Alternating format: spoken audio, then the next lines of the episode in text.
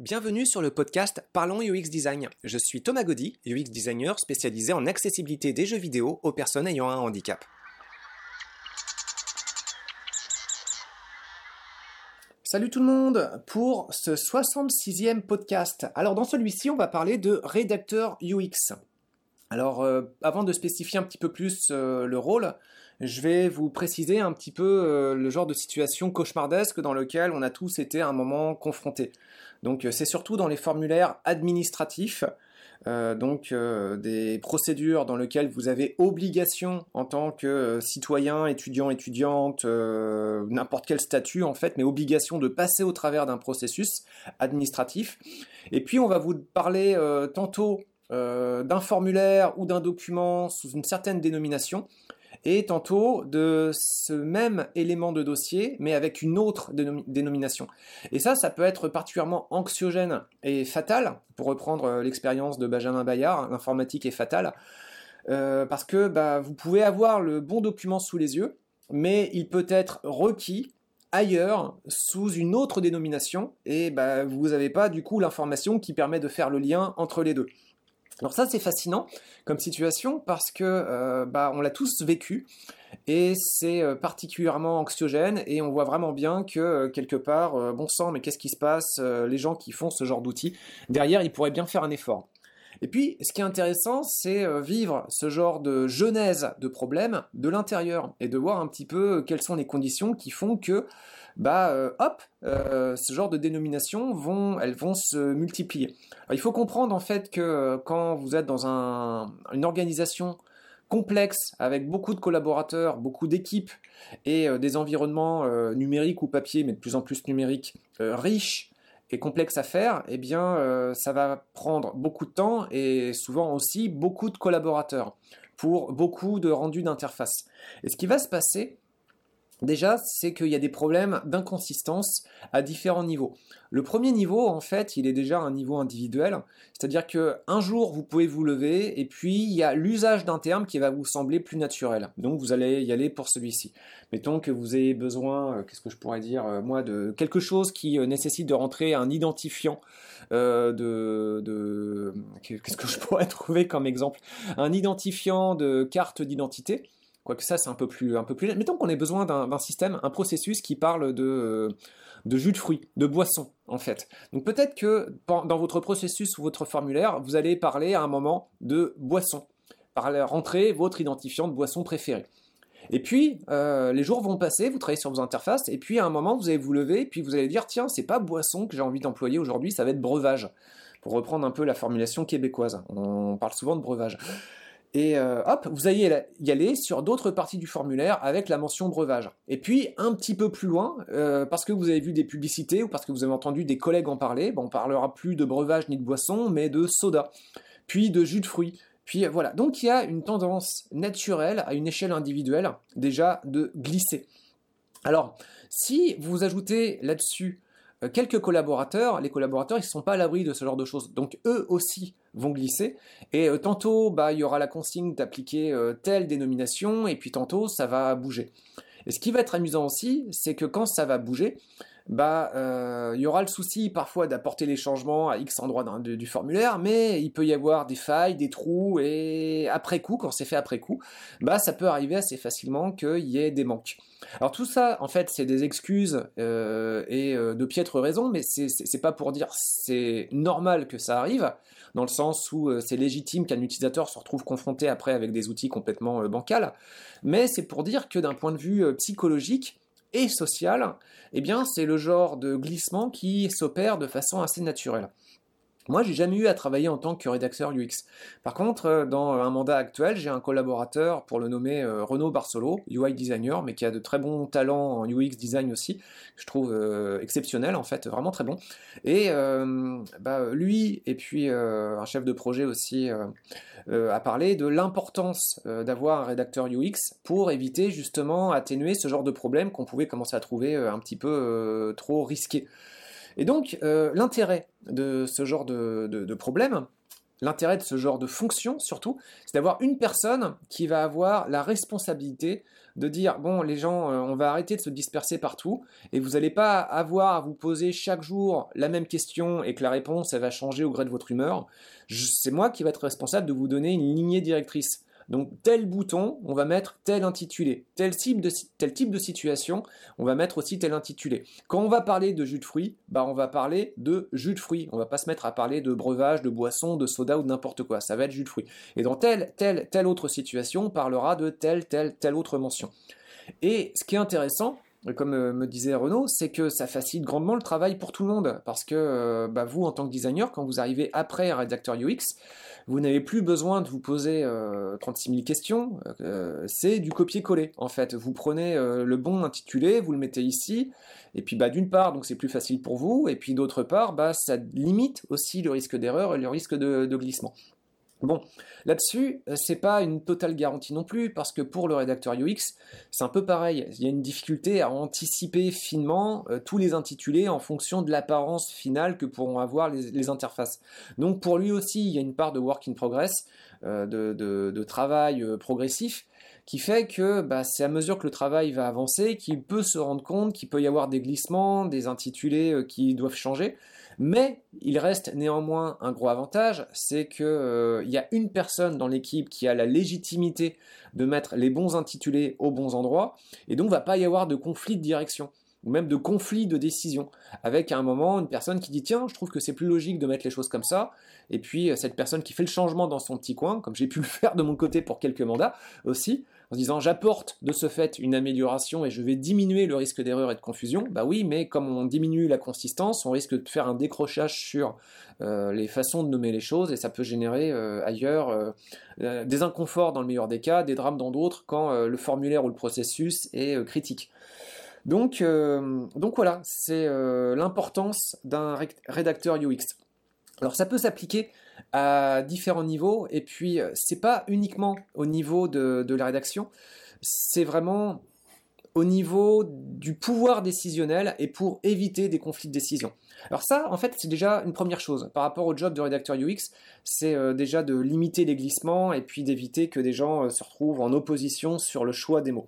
Ça peut faire gagner énormément de temps Parce que ce qui, peut se passer sans rédacteur UX, c'est qu'on conçoit euh, une maquette d'interface de notre côté, et puis on la présente et on se rend compte que l'intitulé n'est pas bon, donc faut la remodifier, il faut apporter une modification partout, et on la représente et on se rend compte que c'est pas bon. Et donc on peut se retrouver comme ça dans une espèce de spirale qui peut être euh, du coup excessivement euh, chronophage et qui peut avoir un impact pour beaucoup de collaborateurs.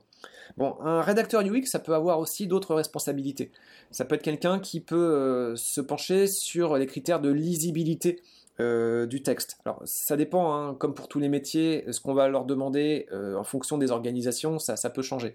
Mais donc, ça peut être quelqu'un qui va travailler sur le style, la longueur des phrases, euh, le nombre de phrases, l'espacement des phrases. Donc un autre mandat que j'ai pu avoir avec un autre client, la notion de rédaction, elle est vraiment critique parce qu'il y avait un propos de vulgarisation de l'information qui est extrêmement fort. Je pense à Educalois, en fait, le travail que fait Educalois pour euh, la vulgarisation de contenu de textes de loi pour euh, des citoyens et citoyennes québécois. des gens qui recherchent des informations mais qui n'ont pas toujours le temps ou le confort pour euh, lire longuement, eh bien, donc il y a un gros effort pour euh, une grosse réflexion pour apporter cette vulgarisation de textes juridiques, mais dans un style qui soit à la fois concis, agréable, euh, correctement rédigé, qui ne fasse pas appel à du jargon décourageant, dans un style clair donc, avec une présentation très aérée, des paragraphes courts, euh, et puis là-dessus, on peut aller plus loin aussi. On peut travailler sur euh, la largeur optimale des colonnes. Vous savez, hein, sur une interface numérique, euh, une lecture sur écran, si vous avez un texte qui est sur une colonne trop large, eh bien votre texte il va devenir inconfortable à lire. Donc pour ça, il y a des standards qui sont un peu flottants d'ailleurs. Vous tapez standard UX max number of characters by column ou par texte en fait, et vous allez avoir donc des recommandations entre 40 et 80 à la louche donc les gens ne sont pas d'accord, ça va du simple au double. mais ça permet de dire que en dessous, bah, c'est un peu trop étroit, et au-delà, bah, le travail de l'œil pour revenir à la ligne et avoir un travail de, lecture confortable, c'est un petit peu délicat. Donc on peut jouer aussi sur le nombre de caractères, sur la taille, la largeur des colonnes de texte. Euh, on peut jouer aussi, ça peut aller plus loin encore, sur le format de présentation de ce travail de rédaction. Donc est-ce qu'on doit passer par du texte ou est-ce qu'on doit aussi anticiper un travail de présentation qui peut aller plus largement sur euh, des canaux perceptifs distincts? Donc je parlais, tout à l'heure de, du calois. Euh, il y a beaucoup de personnes qui peuvent être en difficulté dans les activités de lecture et donc le texte écrit n'est pas forcément le meilleur média pour communiquer une information. Et donc bah, il y a deux alternatives. Il y en a un peu plus en fait, mais euh, deux principales intéressantes à, considérer. Bah, en premier lieu, il y a la vidéo. Donc euh, vous pouvez avoir euh, par exemple euh, bah, des gens qui vont être devant vous, qui vont vous parler, donc ça va ajouter déjà de la chaleur, ça va ajouter un visage humain, ça va ajouter beaucoup d'émotions sur un texte qui autrement réfère à un contexte qui est un peu froid. Et puis ça va permettre, la, personne va parler pour vous. Et ça vous évite le travail de lecture parce que vous avez surtout à écouter. Donc ça c'est très très bien. Écouter et voir. Et puis une espèce de compromis entre la vidéo et le texte, bah, vous avez le, le podcast. Donc le format podcast, c'est euh, audio seulement. Et ça, ça peut être intéressant aussi parce que bah, euh, ça peut permettre donc d'écouter le texte, pas le voir, mais dans un contexte où on est un peu plus flexible. La vidéo, en général, engage le regard et donc engage la personne dans une posture rivée face à un écran. Alors que le podcast, même s'il semble a priori euh, plus minimaliste dans son dans, ce qu'il contient, bah, le fait que ça soit audio seulement, ça permet à la personne d'écouter cette information dans euh, un contexte où il peut se balader, se promener, sortir le chien, euh, faire des courses, faire à peu près tout et n'importe quoi euh, qui nécessite de libérer le regard pour d'autres choses et dans un contexte qui n'est pas dangereux où on peut dédier l'audition à l'écoute de ces informations. Donc voilà, pour revenir à cette importance de fonction de rédacteur UX, donc au départ, bah, il y a vraiment la préoccupation de dire quels intitulés et quelle est la personne qui a la légitimité de dire, bah voilà, telle portion de ton formulaire ou de ton outil, ça va être cet intitulé-là, donc arrêtez de déconner, de partir chacun dans votre direction, les gens, parce qu'au bout d'un moment, on va plus s'y retrouver. Mais ça peut partir bien plus loin sur des considérations euh, d'accessibilité de ce contenu informationnel et euh, de se dire bon bah euh, voilà est-ce qu'on reste forcément sur du texte? Est-ce qu'on peut pas partir sur euh, quelque chose de plus digeste passant par de l'audio passant par de la vidéo? Et vous pouvez aller plus loin donc il y a aussi des considérations par exemple pour des gens qui pourraient passer par des informations textiles voilà, le braille. Alors le braille, a priori, c'est de la transposition euh, textuelle. Mais vous savez que pour le braille, bah, euh, il y a des barrettes braille qui permettent de lire le texte. Et puis euh, les barrettes braille ont un nombre de caractères braille limité. Plus elles sont longues, plus c'est cher. Et donc, on peut aussi envisager d'avoir un format de communication des informations qui soit mieux adapté à des barrettes braille, en disant, bon, bah, je vais essayer euh, de faire une information en des phrases très très courtes qui tiennent en 20 ou 40 caractères, plutôt que 180, 300, 300 caractères. Alors c'est un challenge, mais euh, dans certains contextes, ça peut être vraiment euh, extrêmement confortable. Donc, voilà, c'était une petite réflexion sur euh, l'importance du rédacteur UX.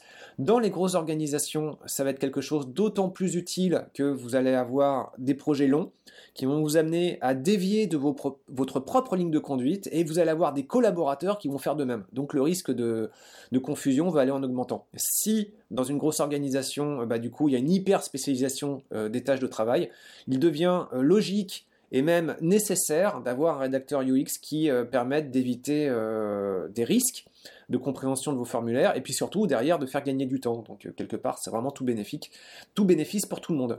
Parce que ça rend service aux utilisateurs et aux utilisatrices et ça fait gagner de l'argent par des process de, travail qui sont plus rapides.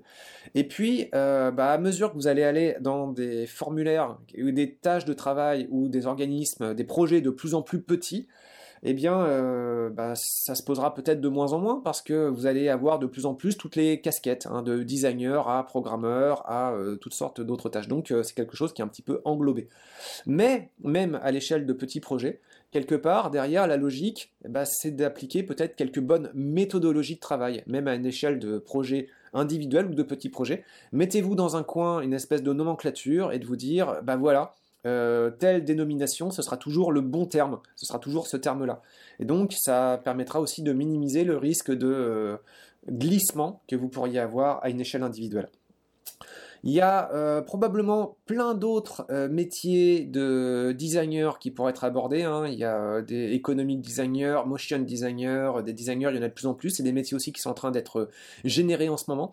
Donc je les connais pas tous. Celui-ci, merci encore à Renaud Barcelo pour et Erwan, clin d'œil Erwan, pour, pour m'avoir sensibilisé sur l'importance de ce rôle, de, surtout dans un contexte où je commence à, à mon tour à générer quelques, quelques erreurs. Euh, et, voilà, il y aura d'autres euh, podcasts sur ce sujet. Merci et à bientôt, à la semaine prochaine. Merci d'avoir écouté ce podcast. Je vous invite à vous abonner pour ne pas rater les prochains épisodes. Si vous voulez en savoir plus sur moi, je vous invite à consulter mon profil LinkedIn, Thomas Gaudy, T-H-O-M-A-S, G-A-U-D-Y. Si vous souhaitez de l'accompagnement pour implémenter ces notions et ces outils dans vos équipes et vos projets, vous pouvez faire appel à mes services de consultant en UX design. Il vous suffit de me contacter via mon profil LinkedIn. Au plaisir